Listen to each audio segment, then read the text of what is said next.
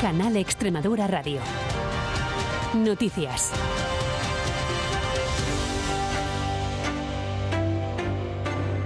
Son las cuatro, ¿qué tal? Buenas tardes. Día clave en las primarias del PSOE extremeño. Sus 9.600 afiliados deciden entre Miguel Ángel Gallardo y Lara Garlito para suceder a Guillermo Fernández Vara en la Secretaría General del partido. Sobre las nueve y media de la noche está previsto que se conozca el resultado final de la votación.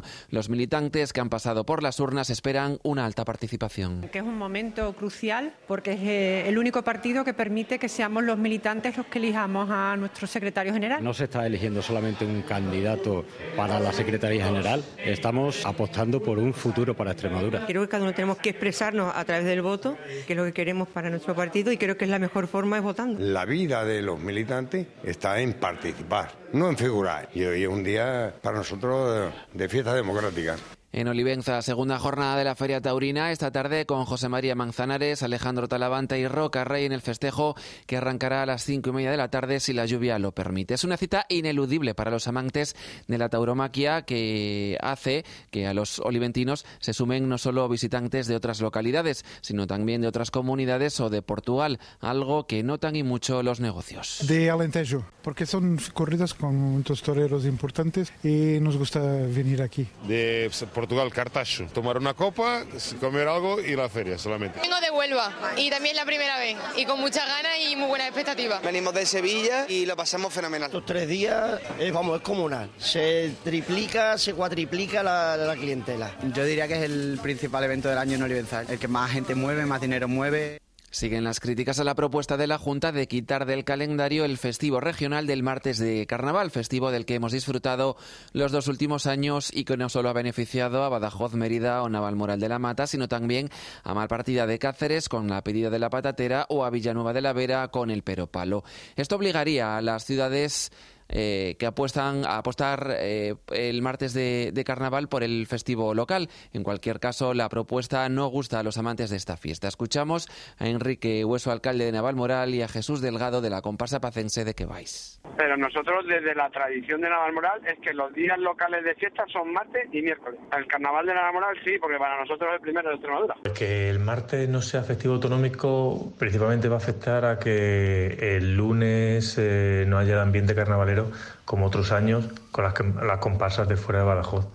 FREAMPA, la Federación Regional de Padres y Madres de Alumnos de Extremadura, una de las partes que apoya la medida de prohibir los móviles en los centros educativos de la región, medida en vigor desde este viernes, señala que los padres también juegan aquí un papel fundamental para que sus hijos cumplan con la prohibición. Por este motivo les ofrecerán charlas online, explica Maribel Rengel, presidenta de FREAMPA. Es una cuestión de corresponsabilidad, no solo los docentes ni los agentes de la comunidad educativa, sino los padres. La familia no vamos a echar balones fuera. Nosotros tenemos que educar también a, nuestra, a nuestros hijos. Con lo cual, eh, insisto en lo que te comentaba antes, nosotros ya hemos puesto en marcha charlas online en horarios de mañana, en horarios de tarde, para, para que los padres sepan de, de, lo que estamos hablando. Porque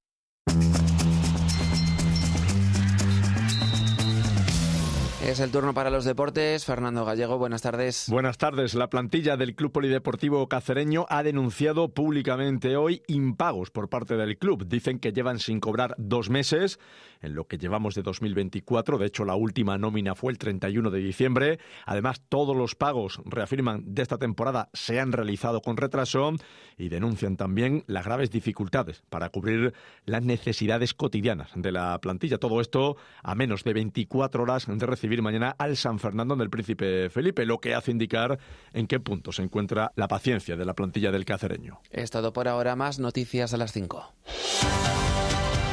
Toda la actualidad regional sigue en nuestra aplicación Extremadura Noticias. Canal Extremadura Radio.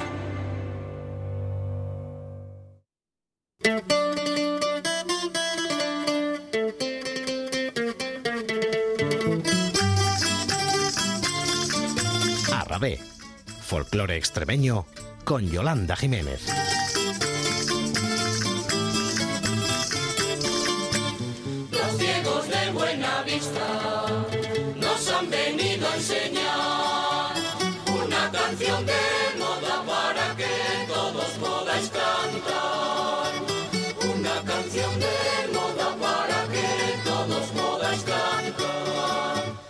Tal? ¿Cómo están? Bienvenidos un día más a Rabé, el programa dedicado al folclore musical extremeño de Canal Extremadura Radio.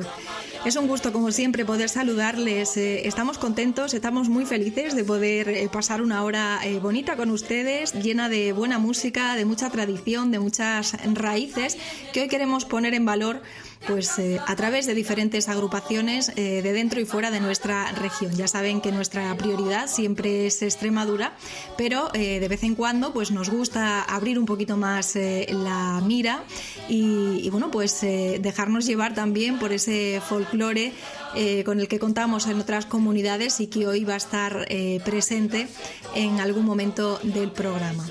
Pero antes, eh, como ya saben, vamos a inaugurarlo y la manera de hacerlo, al menos la oficial, es comenzar con una rondeña. Así